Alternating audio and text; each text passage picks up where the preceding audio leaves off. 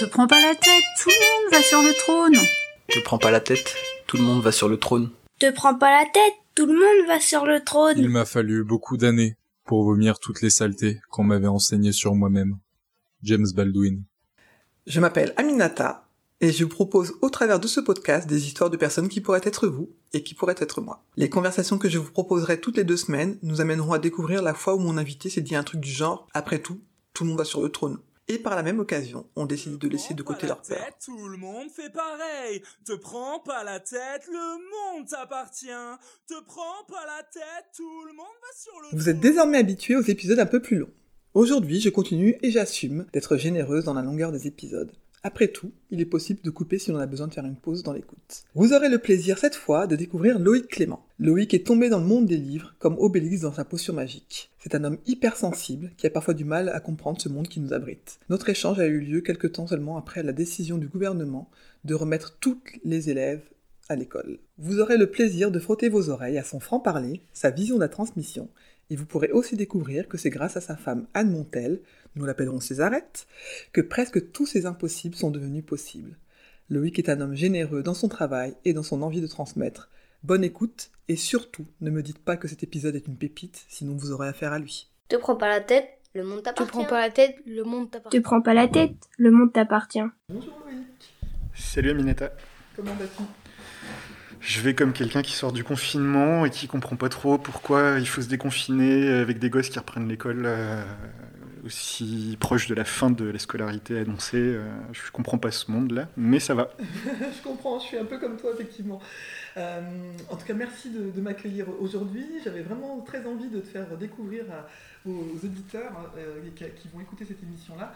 Et je voulais te demander, de- pour commencer, de te présenter. Est-ce que tu peux te dire qui tu es exactement?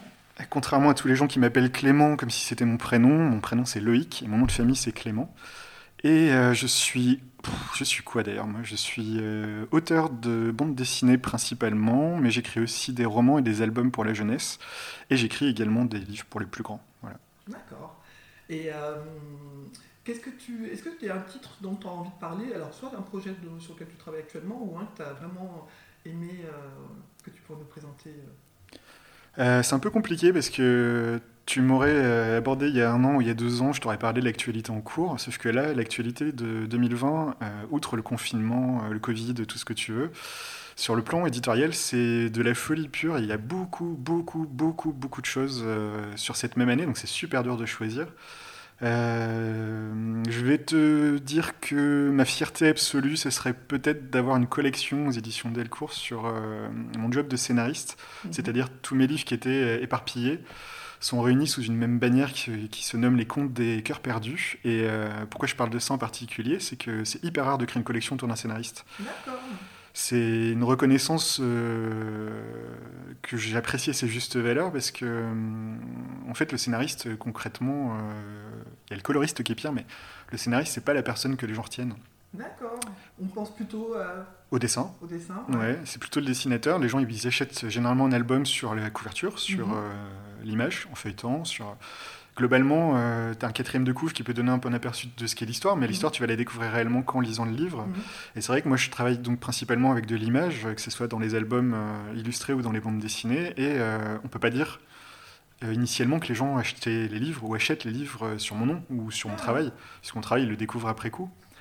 Ils le travaillent, euh, les éditeurs, euh, le bouquin, plutôt autour de l'image et plutôt autour du graphisme. Donc Mhm. euh, d'avoir cette année l'édition Delcourt, via mon éditeur, qui dit, bon, les bouquins de Loïc, ils valent le coup, là, on, va, on va en faire un truc, on va faire une espèce de... de de, de marketing même autour. on, va très joli. J'ai reçu là des, ce qu'on appelle du matériel promotionnel, des PLV, des choses comme ça, Ouais. que reçoivent les libraires, des jolis marque-pages qui se plantent dans le sol et qui Ah, deviennent des fleurs. Des jolies plaquettes euh, expliquant euh, mon travail sur les différents bouquins qui sont réunis autour d'une même bannière. Et ça, c'est. euh, en fait, je, rends mes collègues scénaristes hyper jaloux. J'imagine.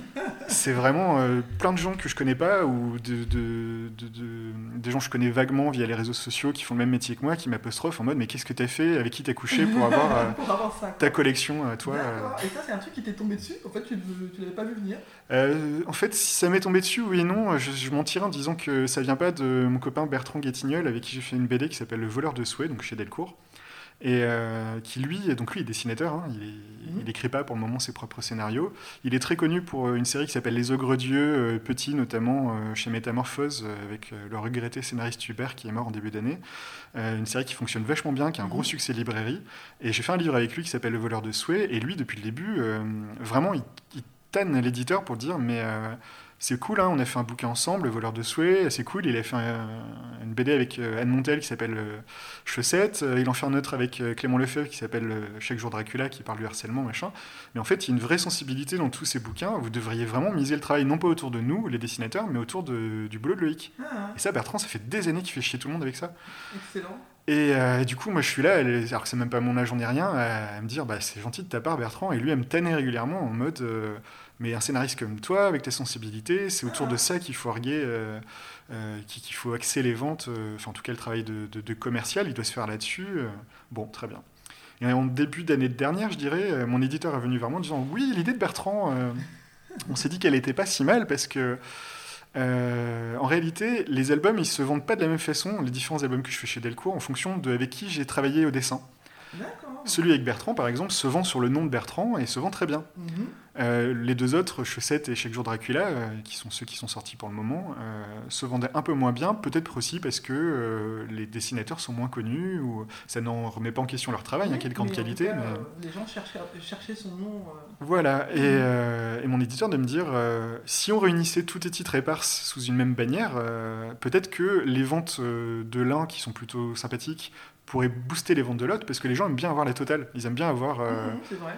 Comme le scénariste, personne ne calcule euh, jamais, ou très rarement, il faut vraiment être fan de quelqu'un. Le libraire euh, spécialisé, il va peut-être connaître mon travail, il va peut-être le suivre, mais ce sera l'exception, quoi. Euh, les gens retiennent pas forcément mon nom, donc d'avoir dans la même collection, vous avez ceci, cela, cela, cela, alors qu'ils ont acheté, euh, bah, mettons le livre que j'ai fait avec Bertrand, celui qui se vend très bien, ça peut être une- un petit plus marketing. euh, ok, donc moi j'étais plutôt partant là-dessus. Mhm.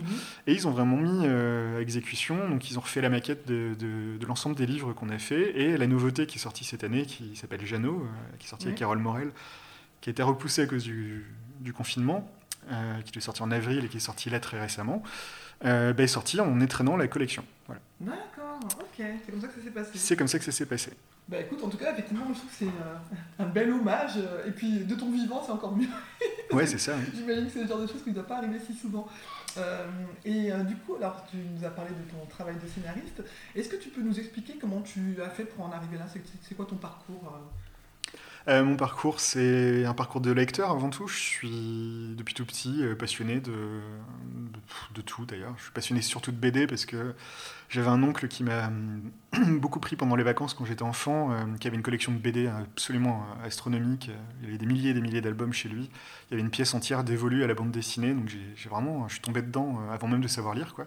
Je lisais des BD sans savoir décrypter les bulles, mais euh, je lisais les images. Et euh, après, je me suis mis à la, à la lecture tout court. hein. Je- J'étais extrêmement fan de Conan Doyle, par exemple. Je me rappelle avoir dévoré tous les Sherlock Holmes D'accord. vers euh, 8-9 ans. Euh, L'adolescence, c'était Stephen King. Euh, J'ai toujours eu des, comme ça des, des Des- boulimies. Des euh. un peu sur un- un- une personne Ouais, je suis assez comme ça, ouais. Ouais, je suis assez. euh, quand tu tombes sur quelqu'un dont tu aimes le travail, moi je suis très complétiste, comme on dit. Je- J'aime beaucoup découvrir tout ce qu'il a fait. Et euh, bah, en fait, à un moment, tu te demandes ce que tu vas faire dans la vie. Donc, je vais penser à journaliste, euh, je vais penser à plusieurs choses, euh, prof de français, je sais pas. Je cherchais, D'accord. Et puis, euh, un jour, tu tombes par hasard sur le, le fait qu'il y ait des études pour être bibliothécaire ou pour être libraire. Mhm. Et puis, il faut chercher un boulot, un vrai, quoi. Mhm. Donc, tu te dis, bah, pourquoi pas, ça peut être sympa. Euh, en fait, un mode tir en rapport avec ce que j'adore faire. ça aurait pu être cuisinier, hein, parce que j'adore faire à bouffer. Ouais. Mais c'est plutôt tombé sur la lecture, parce que c'est quand même ma passion première. Et euh, je suis devenu, je fais un IUT, une licence pro. Euh, mon premier boulot était super cool, parce qu'en fait, j'étais pas hyper euh, intéressé par la littérature jeunesse à la base. Comme tout le monde, j'avais une maman qui me lisait, enfin comme tout le monde, non. Tout le monde n'a pas une maman qui lui lit des histoires, c'est des bêtises. ça. Non, mais on aimerait penser ça, mais c'est vrai que j'ai pas eu. Personne ne m'a lu lu d'histoire. Ah bah tu vois. Ouais. Donc c'est une grosse bêtise que je suis en train de dire, mais moi, ma maman me lisait beaucoup d'histoires quand j'étais enfant. Elle m'a initié à Claude Ponty, à Maurice Sindac, à Tommy Ungerer, à Léo Lioni. euh. j'ai vraiment grandi avec la littérature jeunesse, mais je m'en suis totalement détaché à l'adolescence. Et euh, pour mon deuxième job euh, dans la vie active, j'étais tout jeune, j'avais 19 ans. Je suis parti travailler à Paris. euh, j'ai vu une offre passer. C'était, euh, ça s'appelait La joie par les livres. C'était le Centre national du livre pour enfants, euh, qui avait une bibliothèque, un centre de formation et un, un centre de dépôt légal qui recherchait un animateur multimédia. Mhm. Et donc, à 19 balais, ben, j'ai quitté Bordeaux, ma ville natale, pour aller. euh, ouais, je suis monté à Paris. Et alors, je suis tombé avec des, des sommités, des pointures, des collègues incroyables, euh, extrêmement pointus en termes de littérature jeunesse, qui m'ont initié à la littérature jeunesse. D'accord. Et j'ai retrouvé des plaisirs d'enfant, tu vois. Ah, ah. Alors, truc hyper rigolo, c'est que tu travailles dans un endroit où tu as des livres d'or et tu regardes qui a signé le livre d'or et est passé dans ces, ces murs euh, absolument a une très jolie bibliothèque euh, designée par Gérard Turnauer.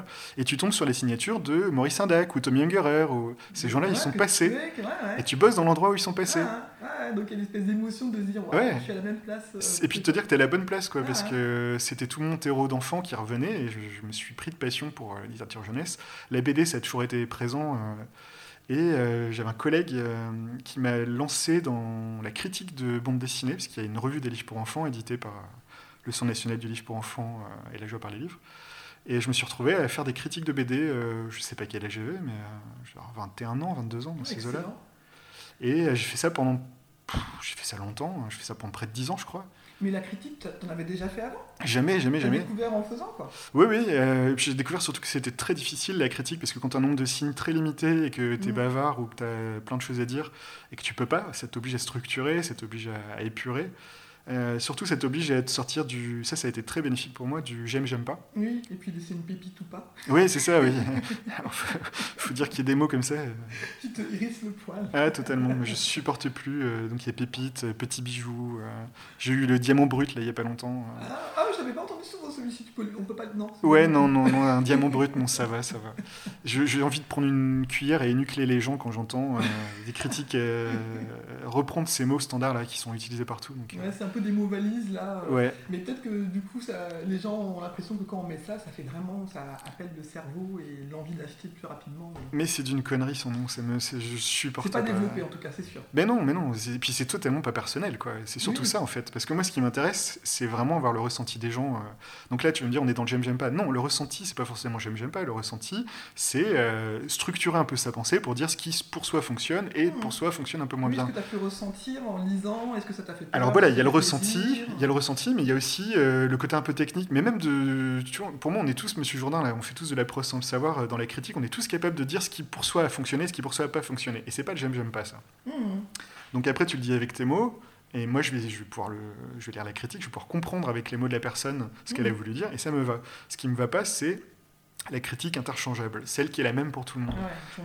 Et ce mot pépite, ce mot, euh, qu'est-ce qu'on disait euh, Bijou, petit bijou, parce qu'il y a toujours petit devant bijou, en plus, Oui. je sais pas pourquoi.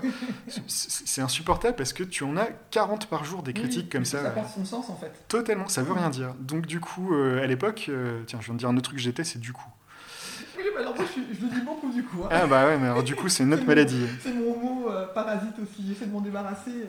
Et à l'époque, ça m'a vraiment euh, obligé à, sortir de ça pour aller euh, un petit peu dans les techniques, un petit peu dans le qu'est-ce qui fait que cette bande dessinée, d'un point de vue narratif, euh, fonctionne ou ne fonctionne pas.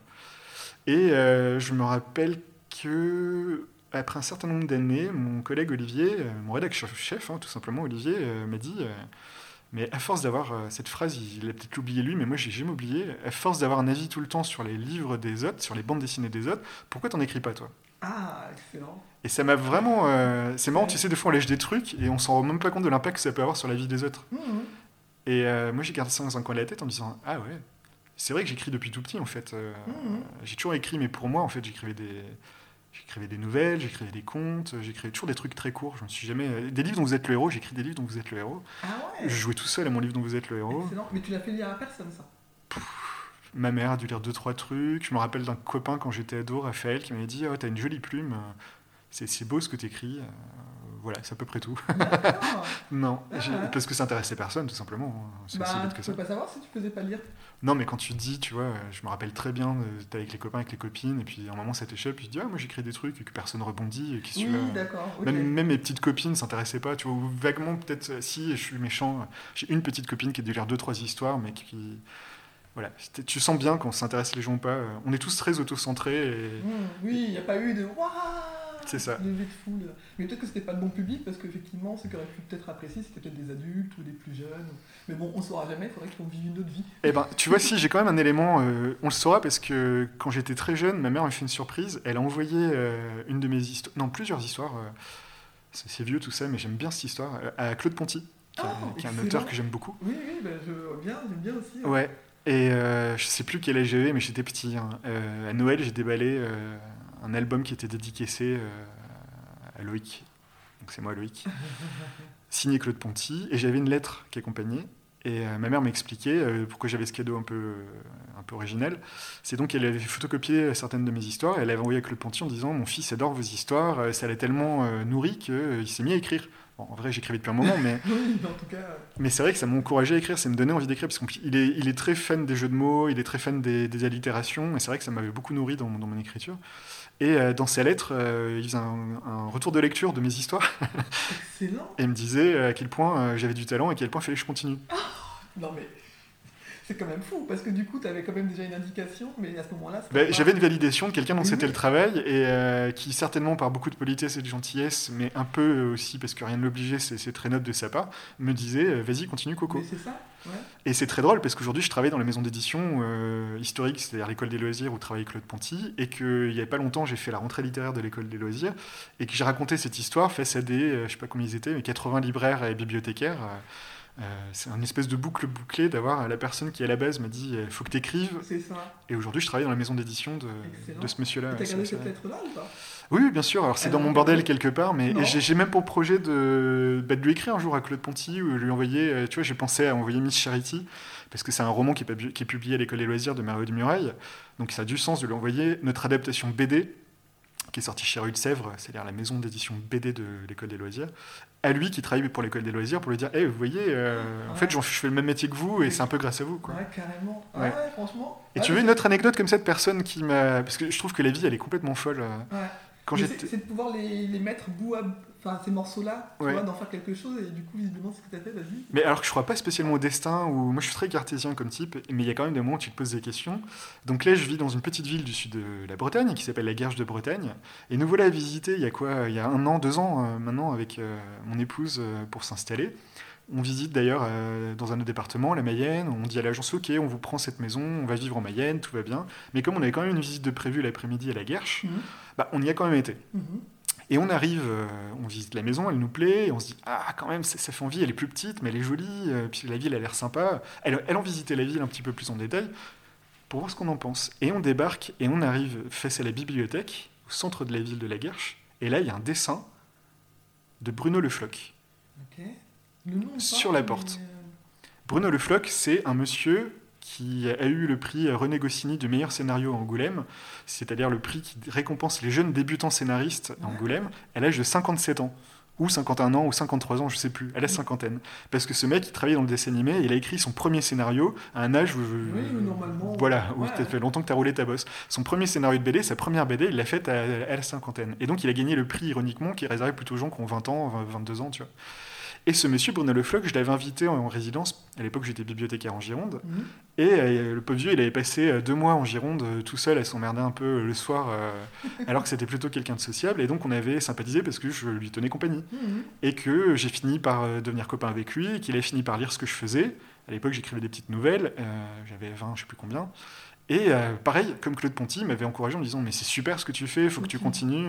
Et là, tu arrives dans une ville où tu sais pas si tu vas t'installer ou pas, et tu vois un dessin de lui qui orne la bibliothèque de la ville. Et là, j'ai pris ça comme un dessin parce qu'il faut savoir qu'il est mort depuis, euh, Bruno Le Floch. Et que d'ailleurs son départ m'a- m'avait profondément ému et touché parce que j'ai jamais pu le remercier à la hauteur de ce qu'il m'a. C'est c'est vraiment. Ça une- lui a apporté, quoi. Ouais. Ah, hein. Il m'a permis de me lancer, euh, de croire un tout petit peu suffisamment en moi pour envoyer euh, tu vois, des projets aux maisons d'édition. Ouais, Et- c'est quand même des sacrées validations en fait, parce que. Enfin, moi, Claude Ponty, du coup, je connais plus que Bruno Le Floch, mais j'ai regardé du coup son travail. Mm. Je me dis que tu as eu. Alors, moi, je, alors, je, vais, je dire, je crois au destin. Euh, malgré tout, euh, j'ai peut-être un tout petit côté cartésien, mais je me dis que tu as eu des signaux.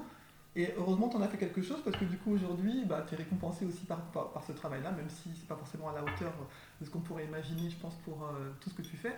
Mais en tout cas, je trouve ça cool d'avoir Ouais. pu mettre ça en perspective. Quoi. Bah, t'as des gens généreux en fait, c'est ça aussi qui est important dans l'histoire, c'est que tu, tu as des mecs euh, qui encouragent un petit garçon ou euh, un jeune homme, euh, Ouais. selon de qui on parle, et l'âge auquel ça m'est arrivé, à, à persévérer, parce qu'ils ont pris du temps pour regarder le travail de cette personne. Il y a une espèce de truc de transmission qui est super joli, quoi. De... Enfin, tu, tu- imagines un mec comme Claude Ponty, comment Ouais. il doit recevoir des lettres et comment il doit avoir autre chose à faire de sa vie. En Ouais. plus, qui remet tout en perspective. Ouais. Enfin, moi, je trouve ça hallucinant, franchement. Donc, un jour, tu feras la même chose pour. euh, Ah bah je passe mon temps à le faire. Je, Ah passe, ouais ma, ah bah, je passe ma vie à recevoir des... J'ai l'impression de- de- d'être désolé quand je dis ça, mais, mais pas du tout. Euh, je- vraiment, même euh, mon épouse Anne, elle, me- elle passe mon temps à me dire euh, pense un peu plus à toi, quoi. Parce que je passe mon temps à lire des projets des gens, à les valider, à les mettre en relation avec des éditeurs, à leur euh, apporter, à les aider à structurer. à- Je passe beaucoup, beaucoup de temps euh, à faire ce genre de choses, ouais. Mhm. Donc je, je pars du principe qu'il faut que je rende ce qu'on m'a donné, Ouais. mais c'est stupide comme façon de penser parce que en fait tout le monde ne mérite pas le temps qu'on. Il faut être un tout petit peu égoïste dans la vie aussi. Ouais. euh, et dans le lot, euh, ça quand tu reçois quelque chose? plus maintenant. euh. Parce qu'avant, tu donnais pour tout le monde. Ouais, ouais, ouais, c'est ça.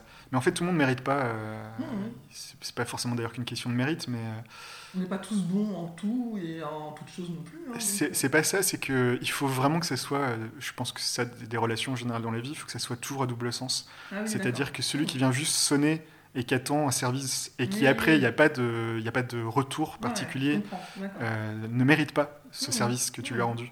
Je pense véritablement que. euh, Oui, bien sûr, littéralement. Ton nom, ah, ça tombe bien, ça m'arrange, d'accord. Bah, ça, ça m'arrive fréquemment, tu vois, je commence euh, vraiment à le mettre en perspective, mais on, ouais, on- je reçois un message me disant Ouais, t'es t'es chez Delcourt, euh, limite à ton rond de serviette, euh, ouais, j'ai mon dossier, euh, puis tu passes du temps, et puis le dossier il est quand même hyper bancal, donc tu passes vraiment du temps à aider à structurer, etc. Et puis à la fin, tu sais même pas, tu vois, si le dossier est passé, pas passé, euh, ce qu'il en a pensé. Alors d'autres fois, au contraire, t'es hyper surpris parce que t'as un bouquin qui sort et t'as euh, merci à Loïc pour le temps et la patience, nanana, dans, au début, alors que tu savais même pas qu'il te remercierait dans l'ouvrage et tu dis ah c'est bien, ça a porté ses fruits. Mais clairement, je pense que dans la vie, faut pas, tout le monde mérite pas d'être aidé en fait. hein. Ouais, carrément. Moi, je te jure que le jour où j'écris un bouquin, j'ai j'ai- j'ai mis merci Loïc. D'ailleurs, j'ai commencé à l'écrire et j'ai déjà mis merci Loïc dedans. Une autre histoire dont on pourra parler plus tard. Euh, Est-ce que, euh, bah, du coup, là, t'as quel âge d'ailleurs, Loïc Euh, Moi j'ai 63 ans. Ah ouais, 63 ans, tu les fais pas. Hein? Ouais, on me dit toujours que je fais 38 ans. Euh, Est-ce que, à- arrivé à ton âge, il y a quelque chose où tu arrives à te dire euh, Ah, ça, ça me paraissait impossible à faire et aujourd'hui, tu, tu y es? Ou Tu te dis Ah, bah, ça y est, en fait, ça y est, c'est fait. Ah oui, oui, oui, tout- toutes les étapes, ça m'a fait ça. Euh, moi, au tout début, je me disais, euh, vaguement dans mon coin, euh, je peux écrire pour moi et pour à la limite deux, trois personnes, trois pelins tendus qui voudront jeter un œil, Mhm. mais je pourrais jamais en faire euh, des vrais livres, tu vois. Mhm. Et puis, tu as tes premiers bouquins qui sortent, et tu... ton premier bouquin qui sort d'ailleurs, et qui un, un recueil de, de strips, comme on appelle. Le strip, c'est des petites bandes de bandes dessinées très très courtes. C'est des... c'est les Peanuts, c'est Calvin et Hobbes, Ah, c'est Mafalda, c'est euh, Garfield. Ouais, les comic strips qui sont souvent donc publiés dans les journaux américains euh, Mhm. à, la, à la fin du journal. Donc c'est des bandes dessinées très courtes parce que t'as pas la place dans un journal, tu vois. Faut Oui. être sérieux. hein. et donc euh, moi ça m'allait très bien ce format court pour ma première BD. Et puis euh, quand il a été question d'en faire une deuxième, j'ai dit non non non, mais moi je sais. À la limite, je, je sais écrire une BD maintenant, mais que des formats très courts, que du strip. Puis non, je fais une grande BD pour enfants qui faisait 116 pages qui s'appelle Le temps des mitaines. Et puis euh, je me suis dit après, euh, bon ok, je sais à peu près faire ça, mais je sais pas faire des histoires plus classiques, les 48 planches classiques qu'on connaît. Et en fait, depuis, j'ai fait tous les formats et tous les. Et un jour, on vient de te dire, euh, viens faire un album pour enfants. Tu sais écrire un album pour enfants? Ah non, les albums d'illustration, je sais pas faire. Moi, je sais faire de la BD ou des nouvelles à la rigueur, mais non, non, un album. Puis tu fais un album. Et tu dis, ah bah c'est bon, je sais faire un album. Et un jour, on vient te demander, comme là, ça m'arrive en ce moment, euh, maintenant, tu vas écrire un roman avec euh, quasi pas d'image. C'est surtout du texte. Ah mais je sais pas faire ça moi. moi je... Et puis chaque fois que tu dis que tu sais pas faire ça, tu Ouais. prouves le contraire. Donc, euh, hein. alors il faut savoir que euh, rendre à César ce qui est à César, c'est que autant moi j'aime botter le cul de mon épouse euh, pour la sortir de ses zones de confort tout le temps, donc Anne, avec qui je travaille beaucoup, Anne Montel, qui fait beaucoup de, de livres avec moi, et vice-versa. Autant euh, Anne a une façon de me botter le cul tout en douceur aussi, mais ne pas me laisser le choix. Par exemple, le roman, ça fait longtemps que j'aurais laissé tomber. Là, si elle n'était pas tout le temps derrière, Mhm. à me remettre dans le droit chemin et à m'encourager. Et à me... Donc euh, il y a plein de choses que je fais qui sont impossibles, qui sont en fait rendues possibles par l'investissement de, de Anne à mes côtés. Quoi. D'accord, ah, c'est bien, c'est cool, effectivement. Donc, Elle me nourrit, tu vois. oui, Césarette. Césarette. Toute personne qui réussit avait un rêve et l'a poursuivi jusqu'au bout. Te prends pas Anthony la tête, tout Te prends pas la tête, tout le monde fait pareil. Te prends pas la tête. Tout le monde fait pareil. Te prends pas la tête. Tout le monde fait pareil. Est-ce que ça t'arrive, euh, du coup, euh, tu y as presque euh, répondu quand même, mais euh, peut-être pas forcément que sur le plan du, du travail, mais de ne pas te sentir à la hauteur et te dire vraiment, euh, tu dis que là, euh, Anne euh, a tendance à te, à te booster, mais euh, quand, quand on se sent pas à la hauteur de quelque chose, j'ai l'impression que même si on a la personne avec qui on vit, qui nous connaît et qui sait comment nous, nous booster, bah, c'est difficile de, de- de- de lutter contre cette petite voix qui est notre flic intérieur qui nous fait nous dire non, non, là, clairement, c'est pas ton. C'est pas ton. C'est pas ta place, quoi. Bah, moi, je, je suis comme beaucoup de gens, j'imagine. J'ai vraiment un très très fort syndrome de l'imposteur. Mhm. Un énorme syndrome de l'imposteur qui m'a bouffé, qui a été une espèce de compagnon euh, obligatoire, euh, un poids mort là que tu te traînes. J'ai passé ma vie euh, entière à me dire que je ne suis pas à ma place ou que ce que je fais, je suis pas légitime pour le faire. Et, euh, à un moment, euh, un moment, tu deviens sérieux, quoi. Un moment, c'est-à-dire, tu, tu te dis qu'il faut arrêter les conneries et que euh, tu as autant ta place que d'autres. Et c'est un vrai travail sur soi à faire.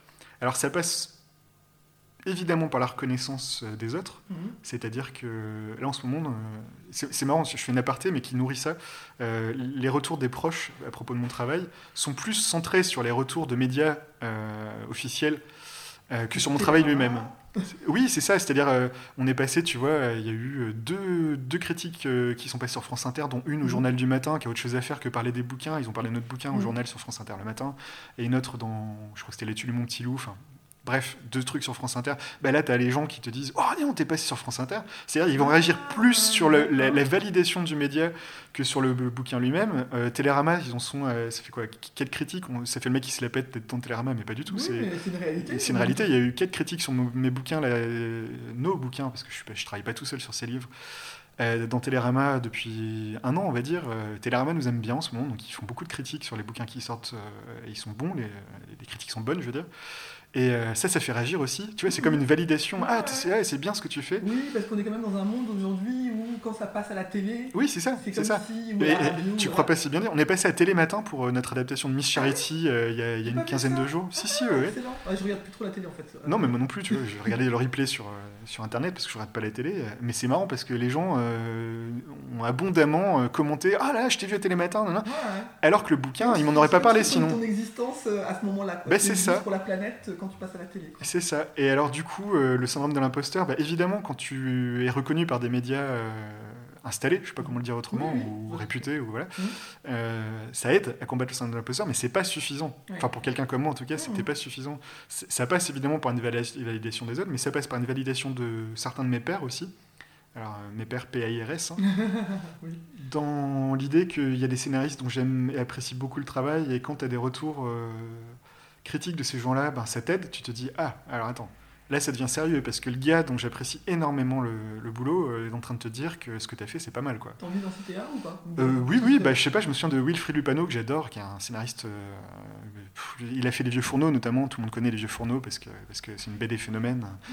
Mais il a fait des tonnes de choses, Wilfried Lupano. Et je me rappelle, quand on a sorti Le Temps des Mitaines, euh, eh ben, il s'était fondu d'un post Facebook hyper enthousiaste en disant Mes gamins ont, eu ça, euh, je sais pas, quelqu'un leur avait offert, ou je sais pas comment il avait eu, la BD, mais euh, il, avait été dithyrambique euh, en mode Moi-même, j'ai retrouvé euh, mon âme de 8 ans.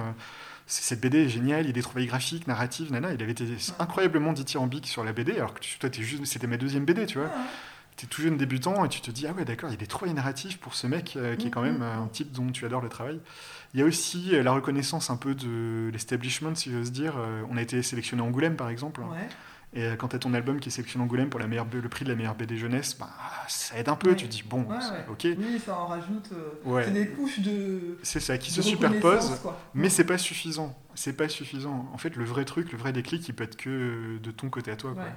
Et à un moment, euh, soit t'es con toute ta vie, soit tu te dis. euh, Parce que c'est dommage d'être taxé de, mauvais, de fausse modestie, tu vois. Mmh, ouais. Parce que Oui, c'est pas de la fausse modestie, Oui, euh, c'est pas ça, mais. À un moment, tu peux énerver les gens. Oui, ce que j'allais dire, ça peut venir saoulant. Bon, bah, c'est Voilà. bon, t'as ça, t'as ça. C'est ça. T'es jamais content, quoi. Et t'as pas toujours envie dans la vie d'irriter les gens. En tout cas, moi, c'est pas, j'ai pas vocation à vouloir irriter tout le temps mon entourage. Donc, euh, à un moment, je me suis posé la question du pourquoi j'étais tout le temps en train de de, de, de mésestimer moi-même mon propre Mhm. travail.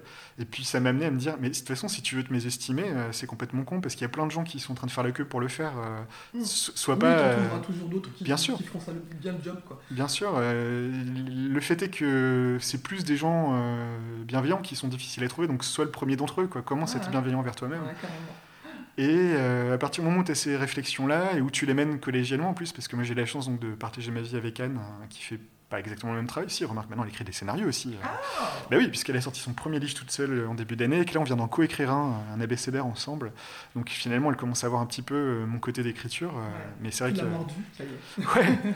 Mais et puis elle veut faire sa première BD toute seule aussi, donc non, euh, elle voit un petit peu euh, le, le côté euh, écriture euh, ces derniers temps. Et tout ce que je voulais dire, c'est qu'elle fait un travail de création et qu'on a ces discussions ensemble, et ça m'a grandi aussi qu'on en discute tous les deux, quoi. Et euh, elle, elle n'a pas du tout le syndrome de l'imposteur, donc vache, ça aide vachement. Ouais, ouais, bah, effectivement, oui, sûrement.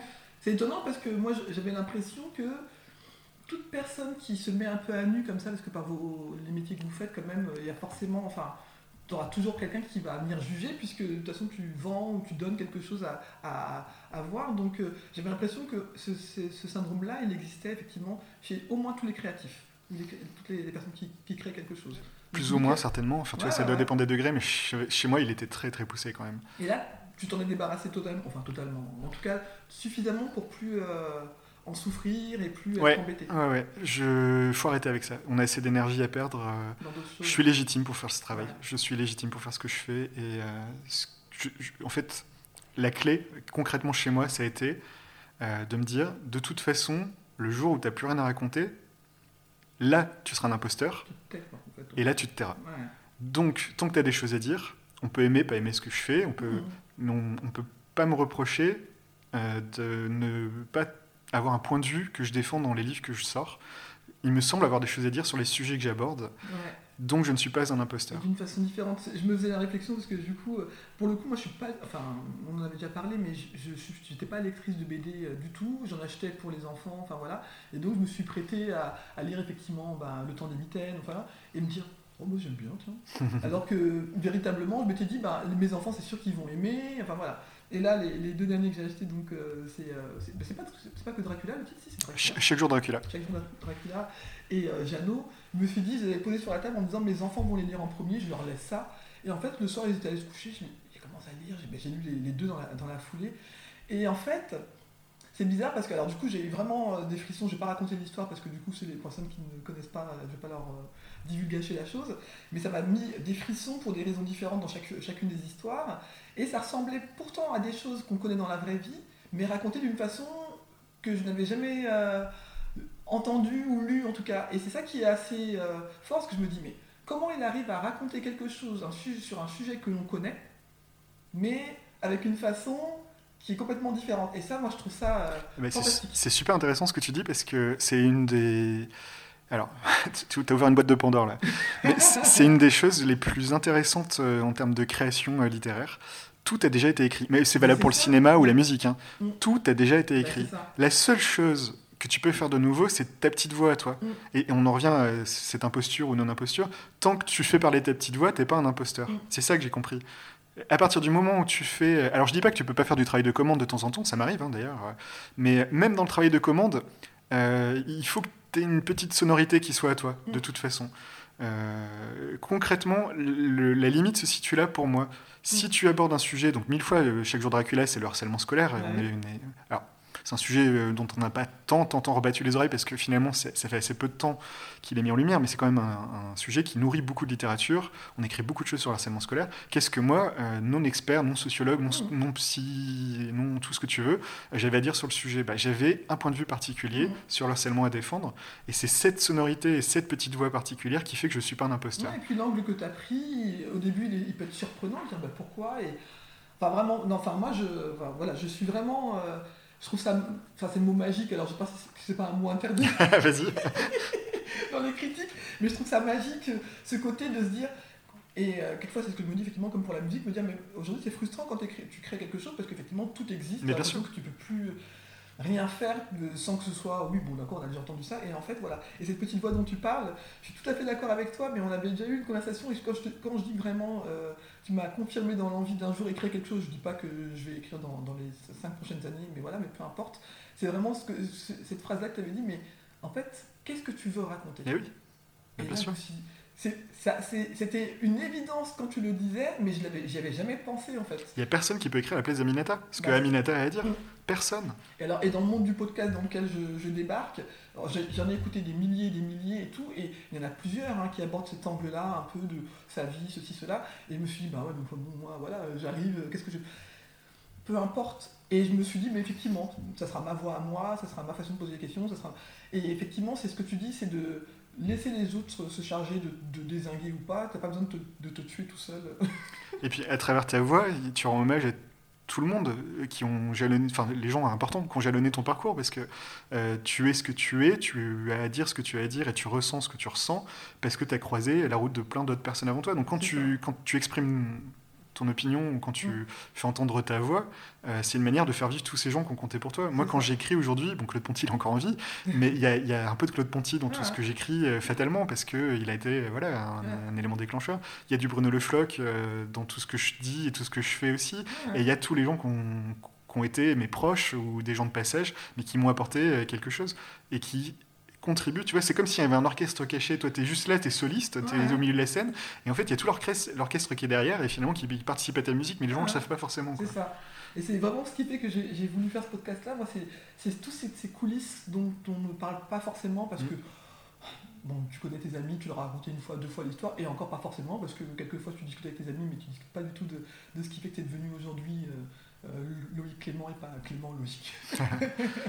Même si les deux se disent, mais en tout cas, euh, et je me disais, mais mince, il y a plein de gens qui ont des choses à raconter. C'est pas pour dire qu'on est là pour donner des leçons, mais Enfin, moi, je trouve cette richesse, cette vie là, de pouvoir dire, mais on parle de ce qu'on est. Enfin, voilà, je... enfin, bref, on va changer de sujet, mais euh, est-ce que euh, tu disais des, des, des gens qui ont pu te motiver dans ce que tu as voulu faire, Claude Ponty ou des personnes même euh, moins connues Est-ce que tu as en tête des, des choses qui ont pu te bloquer aussi de façon différente euh ouais. euh, des choses que tu que apprends euh, en forgeant, tu deviens forgeron. euh, tu peux découvrir, bah, comme dans tous les milieux professionnels, il peut y avoir des jalousies, il peut y Mhm. avoir des, des petits croche-pattes, des petites choses. Moi, j'ai eu des, ouais, des, des choses comme ça. autant j'ai parlé des gens qui m'ont encouragé, autant il y, y a- il y a eu des attitudes un peu destructrices. Ouais, ça peut passer de l'éditeur. Euh, à qui euh, tu donnes rendez-vous, enfin il te donne rendez-vous au Salon du Livre de Paris parce que tu viens d'envoyer ton premier projet, et puis qui euh, devant toi dit à ta dessinatrice qu'il t'a fait venir parce que euh, il est éditeur mais il est aussi scénariste et il va te, te proposer, chère dessinatrice, un vrai scénario, tu vois, et toi t'es à côté. Et et Ok. t'es là, tu fais, mais je croyais qu'on était venu parler du projet qu'on vous a envoyé, et non, en fait, euh, t'es totalement dénigré. euh, ou ça peut être, euh, je sais pas moi, cette, euh, cette scénariste euh, qui te dit euh, Fais voir un peu ce que t'écris, euh, c'est l'émulsion, on, on va être. L'émulation, pardon, l'émulsion c'est autre chose. c'est l'émulation, euh, je, te, je te fais lire un peu ce que j'écris, tu me fais lire un peu ce que t'écris, puis on en parle, et puis la meuf, euh, elle te fait des retours euh, en mode Mais c'est nul, c'est c'est aucun intérêt ce que tu fais, et, et ça te détruit complètement, et tu te dis Mais pourquoi En fait, c'est quoi l'intérêt de. Ouais. Et des gens dont tu découvres au fur et à mesure. En fait, il faut imaginer que. C'est un peu complexe ce que je vais dire, mais c'est important pour bien comprendre. C'est que c'est un milieu professionnel comme un autre, et donc il y a des rivalités. Mmh. Voilà. Moi, je, je- je suis en train de pêcher dans ma petite mare, euh, dans mon coin, et je fais chier personne la plupart du temps. Mais euh, concrètement, les amis avec qui je pêche dans ma mare, ben, c'est des amis qui peuvent intéresser, par exemple, d'autres scénaristes. Mmh. Et quand un mec bosse sur un des projets, euh, il met un an, tu vois, de dessin dessus, euh, parfois ça arrange pas l'autre scénariste que le type avec qui il veut bosser euh, le fasse attendre un an. Donc si tu peux te court-circuiter, euh, je me suis retrouvé avec des projets qui ont été avortés parce que euh, la dessinatrice, mettons, avec qui je travaillais, elle était complètement harcelée pour bosser sur l'autre projet en priorité plutôt que sur le mien, tu vois. Donc faut jouer des coudes et tout, et moi c'est pas mon truc, donc... Ouais, euh, Ouais, ouais, c'est un monde qu'on n'imagine pas. bah, c'est le showbiz du pauvre, moi j'appelle ça. Tu vois, c'est les coups tordus du showbiz avec quelques euros en moins sur les chèques que tu touches. Mais euh, du ça, ça peut être vraiment, euh, ça peut vraiment être bloquant. Et je te parle même pas de la condescendance euh, au- début, ouais, je sais pas, du salon qui t'invite, qui dit ouais, on, on invite les petits jeunes inconnus pour pour, être sympa, charitable, tu vois, presque.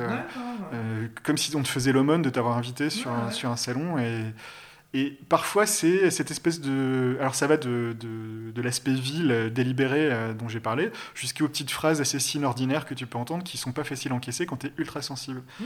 Mais euh, en réalité, on avait une force, nous, encore une fois, c'est que bah, ma femme fait ce métier et on a grandi à deux, quoi. Mmh. Et à deux, tu es toujours plus fort pour. euh, Ouais. T'as plus de boucliers, t'as plus d'armure, tu permet vois. de nuancer au moment où toi t'es un peu mal, l'autre peut. Ouais, déjà, ouais, c'est vrai, c'est système de vase communicant quand t'as un Mhm. qui a pris un coup à la patate, parce que Anne a vécu des trucs vraiment durs aussi dans le milieu de l'édition des cas de harcèlement d'éditeurs ou des choses vraiment très très difficiles, ben, moi j'étais derrière pour les soutenir et vice-versa.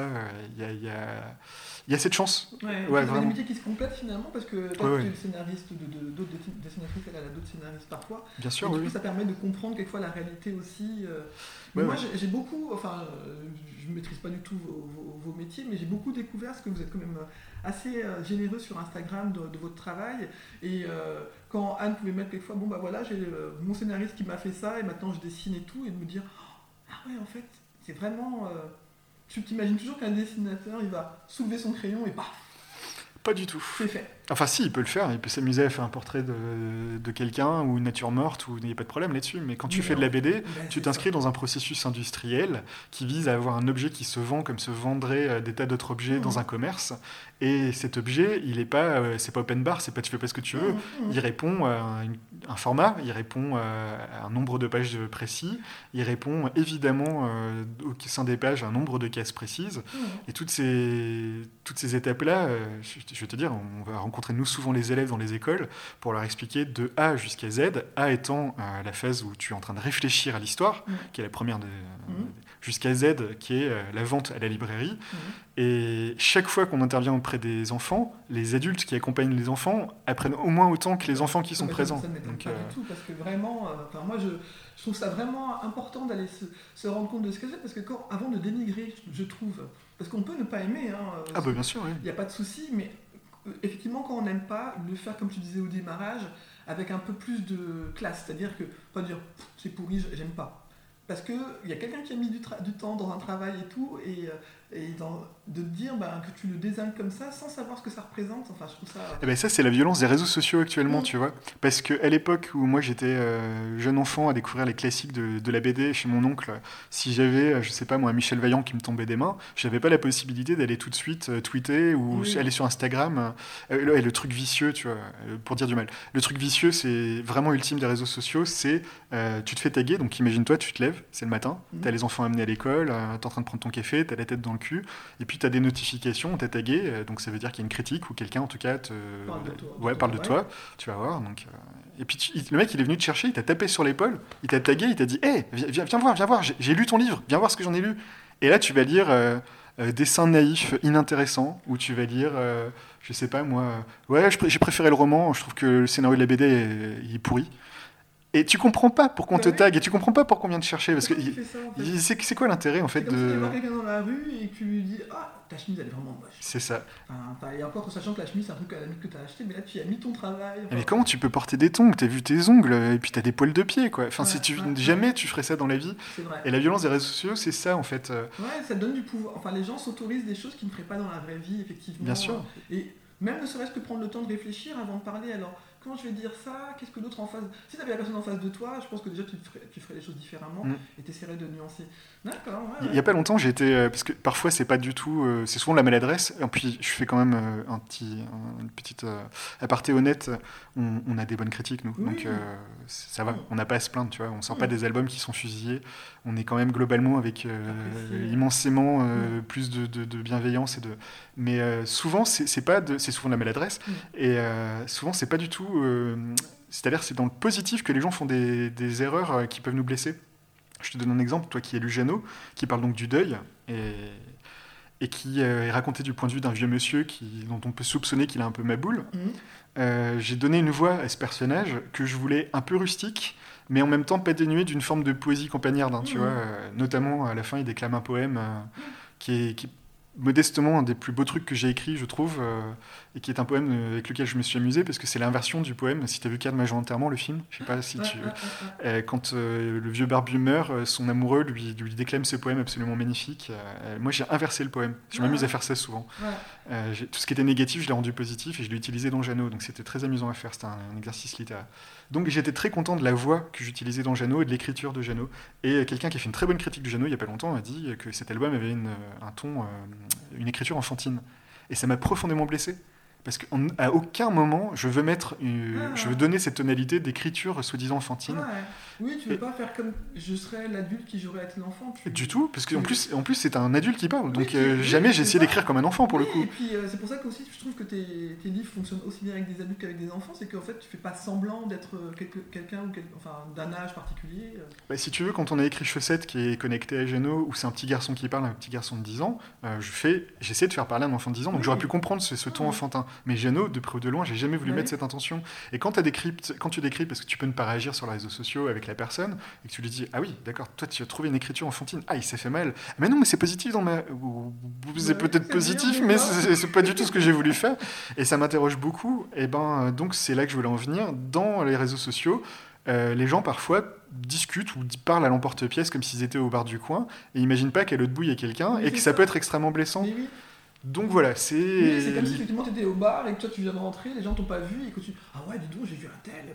C'est ça. t'entends alors que t'avais même pas envie et t'avais rien demandé à ce moment-là. Absolument. Et même quand ils veulent être bienveillants, ils peuvent dire des choses très blessantes. Euh, Mhm. Voilà, c'est là que je voulais en venir. C'est compliqué les réseaux sociaux à cause de ça. Oui oui oui. Il Ouais, faut s'en préserver. Ouais.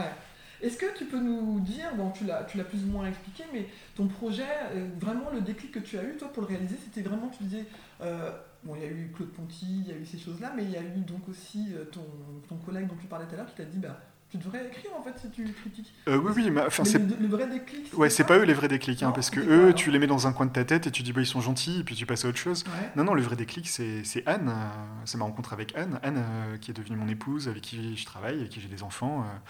euh, ma merveilleuse femme, qui est pleine de talent. elle sort de l'école.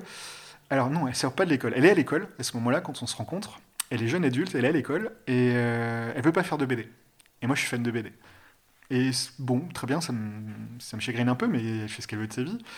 Et euh, son prof de bande dessinée, elle est en FCIL à Corvisa, euh, l'inscrit au concours d'Angoulême et l'oblige à faire une BD. Comme les autres, hein, c'était un, exercice. exercice, quoi. ouais. Mhm. Et euh, elle finit deuxième lauréate au concours d'Angoulême. Wow. donc on leur met de l'argent, cérémonie de prix, machin et tout. Et puis c'est le, le jury, c'est Dupuis et Ber- et Berberian, deux, deux auteurs que j'aime beaucoup, euh, qui lui disent Ah, on voulait te mettre premier, mais bon, c'est collégial. euh, nous, c'est vraiment sur ta BD qu'on a eu le coup de cœur. Donc j'assiste à ça. hein. C'est-à-dire devant moi, euh, il raconte ça à Anne, quoi. Et je me dis, waouh, la vache, ils sont. Enfin, elle est adoubée par Dupuis et Berber- et Berberian, j'ai envie de te dire, les deux plus importants du jury, parce que les autres, c'était un directeur d'école, enfin, tu vois, c'était Ah. quelqu'un qui bosse au festival. Non, la vraie reconnaissance des vrais auteurs, nana, c'était Anne qui Ah. l'avait, quoi. Et euh, elle repart de ça, et puis elle est en mode, euh, bah, je ferai pas de BD pour autant, quoi.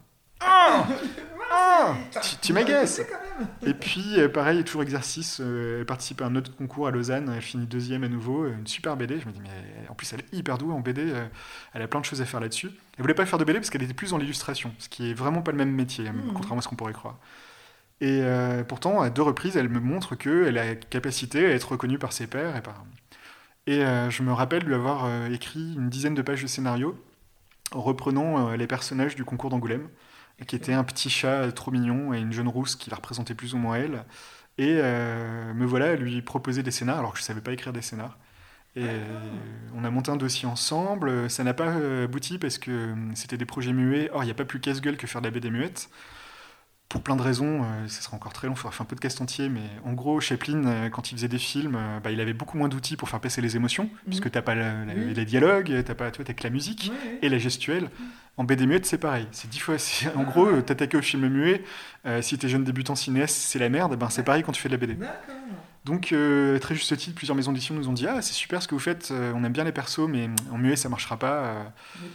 Et on a mis du texte. On a regardé les mêmes personnages et on a mis du texte. Et ça a été notre premier contrat d'édition. Euh, je me souviens à l'époque, c'était Pénélope Belgieux qui se lançait, jeune directrice de collection. euh, et on a signé ça, ça s'appelait Chez Salomé, jour de pluie. Donc voilà, mon premier déclic, le premier livre qu'on ait fait, c'est Anne, tout simplement. C'est ma rencontre avec Anne, c'est D'accord. Et c'est vrai que c'est notre premier livre euh, de part et d'autre. hein. Elle, elle a fait beaucoup de bouquins. euh, tu l'as dit tout à l'heure, elle a travaillé avec d'autres scénaristes, d'autres auteurs, d'autres autrices. Mais euh, notre premier livre, il était en même temps ensemble tous les deux. Ouais, c'est cool. Ouais, Ouais. donc effectivement.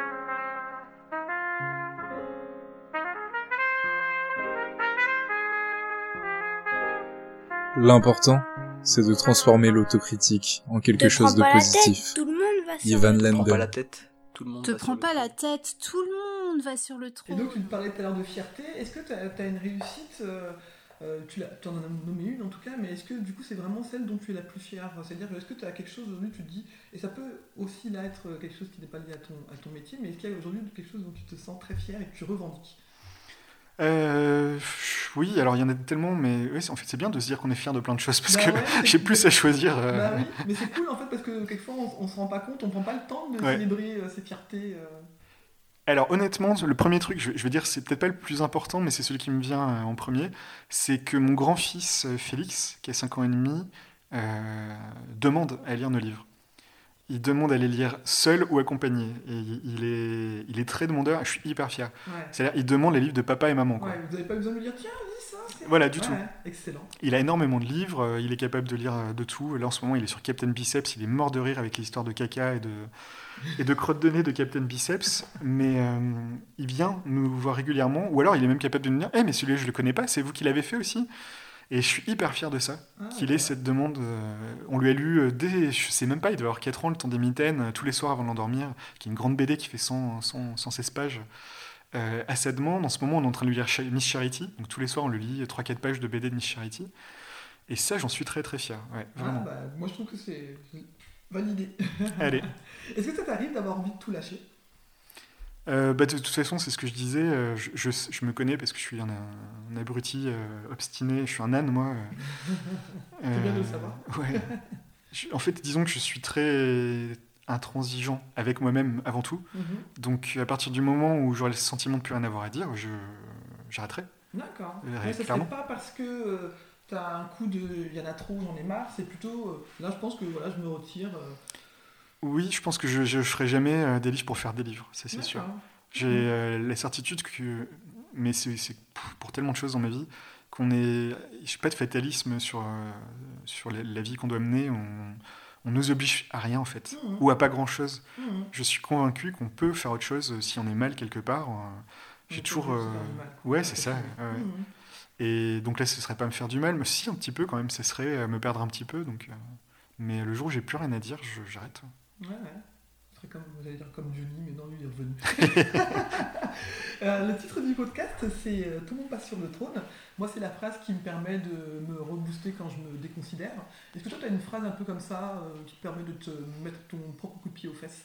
Non, il y a un truc que j'aime bien dire quand je, je veux arrêter une conversation de misérabiliste et expliquer tout ce qui va pas. J'aime bien euh, moi-même arrêter de saouler les gens en disant moi allez haut les cœurs, tu vois, et tu passes à autre chose. Mais on peut pas dire que ce soit ça qui me booste. C'est juste un truc que ma mère dit depuis toute petite. euh. Ah, c'est marrant, c'est phrase petit, que je dis aussi. Au Quand, les cœurs, quand j'ai ouais. la- quand j'ai l'impression que je suis en train de faire genre la fille qui pleure. Oui, c'est ça, alors, voilà. Ma mère est morte, mon père est mort. Exactement. Bon, bah, au les cœurs. Exactement. ouais. D'accord. Mais ah, c'est ouais. c'est pas ça qui me rebooste. euh, ce qui- on va dire ce qui me repousse, c'est plus des mantras créatifs. C'est plus des. Mais je crois qu'on en avait un peu parlé quand on s'était vu. Moi, j'ai des, des, des grands, des grandes idées sur la création qui me viennent de d'autres personnes et que j'ai fait mienne. Et on va dire que quand je me perds, c'est ça qui me recentre, quoi. Ouais, t'en as une par exemple hein? Euh, oui, euh, elle est. euh, C'est difficile de choisir. Euh, le, le truc que j'aime bien me dire, c'est un truc que Brassens disait. Alors lui, il parlait de la chanson, hein, il parlait pas de l'écriture de bande dessinée, tu te doutes bien, mais je trouve que ça s'applique tout à fait. L'anecdote, c'est que Guy Béard, le jeune Guy Béard à l'époque, vient le voir à l'issue d'un concert, donc Brassens a fait un concert, et le jeune Guy Béard vient le voir avec sa guitare et lui dit Maître, j'ai deux, trois chansons, si je peux vous les faire écouter, euh, c'est important pour moi d'avoir votre, votre avis. Alors, je sais pas s'il lui a dit maître, hein, tu, vois, tu comprends l'idée. Mais J'imagine, moi, je vois. S'il vous plaît. C'est ça. Et donc euh, bah, Brassens lui dit allez viens au backstage, euh, viens me faire écouter ça petit. Euh, et puis euh, Guibert lui joue euh, les deux trois chansons qu'il avait préparées. Et Brassens à la fin lui dit euh, écoute elles sont pas mal tes chansons, il y a, il y a- il y a quelque chose quoi. Euh, par contre il y a un problème, c'est que dans chacune de tes chansons il y a deux à trois thématiques abordées. Tu fais une chanson, un sujet. Ah, ça m'a aidé littéralement. Si je fais un livre sur le harcèlement scolaire Ouais. je vais pas en plus faire un livre, je sais pas moi, sur. euh, tu peux mettre ce que tu veux derrière sur euh, les premiers émois amoureux ou sur. Si tu, emplo- si tu utilises. Enfin, si tu abordes un sujet dans un livre, il faut qu'il soit suffisamment puissant pour mériter à lui seul d'être traité Mmh. amplement. Va pas le parasiter avec euh, Des mille autres sujets. côté, euh, Si tu as mille autres sujets abordés. euh, non, non. Mmh. Enfin, au sein d'un même livre, euh, ne rends pas confus ton propos en, en- en en rajoutant des sous-couches et des sous-couches de d'autres thématiques.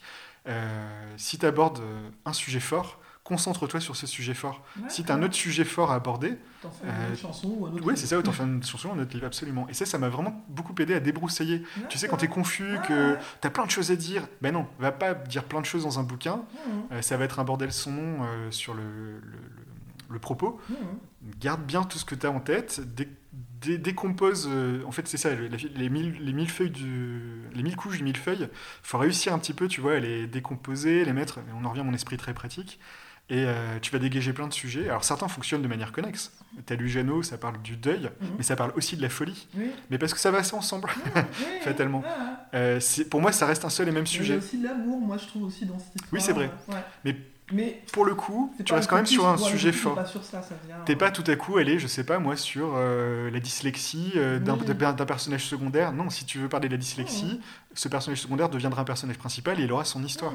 Il est là mon propos. Tu peux trouver des sujets connexes euh, vraiment très liés au sujet que tu abordes, mais va pas aller explorer. euh, Mhm, D'accord. voilà. Ça, c'est un des mantras euh, que, que- Mais il y en a plein d'autres. Ouais, ok. Bon, bah écoute, super. En tout cas, merci de l'avoir partagé avec nous. Je te remercie encore, euh, Loïc. Je te disais merci en, en commençant, mais je te dis merci aussi en finissant parce que c'était vraiment très agréable. Et je pense qu'effectivement, je pense que tu mériterais euh, plusieurs épisodes de podcast à toi tout seul. Merci à toi. À bientôt.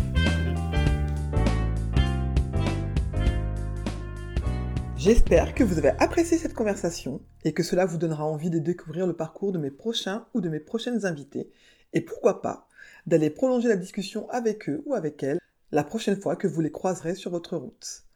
J'espère également que cela vous donnera envie d'écouter vos envies et moins vos peurs. La vie est souvent plus simple que ce que l'on imagine. Si vous souhaitez me poser des questions ou pourquoi pas être un futur ou une future invitée, n'hésitez pas à vous abonner à mon compte Instagram.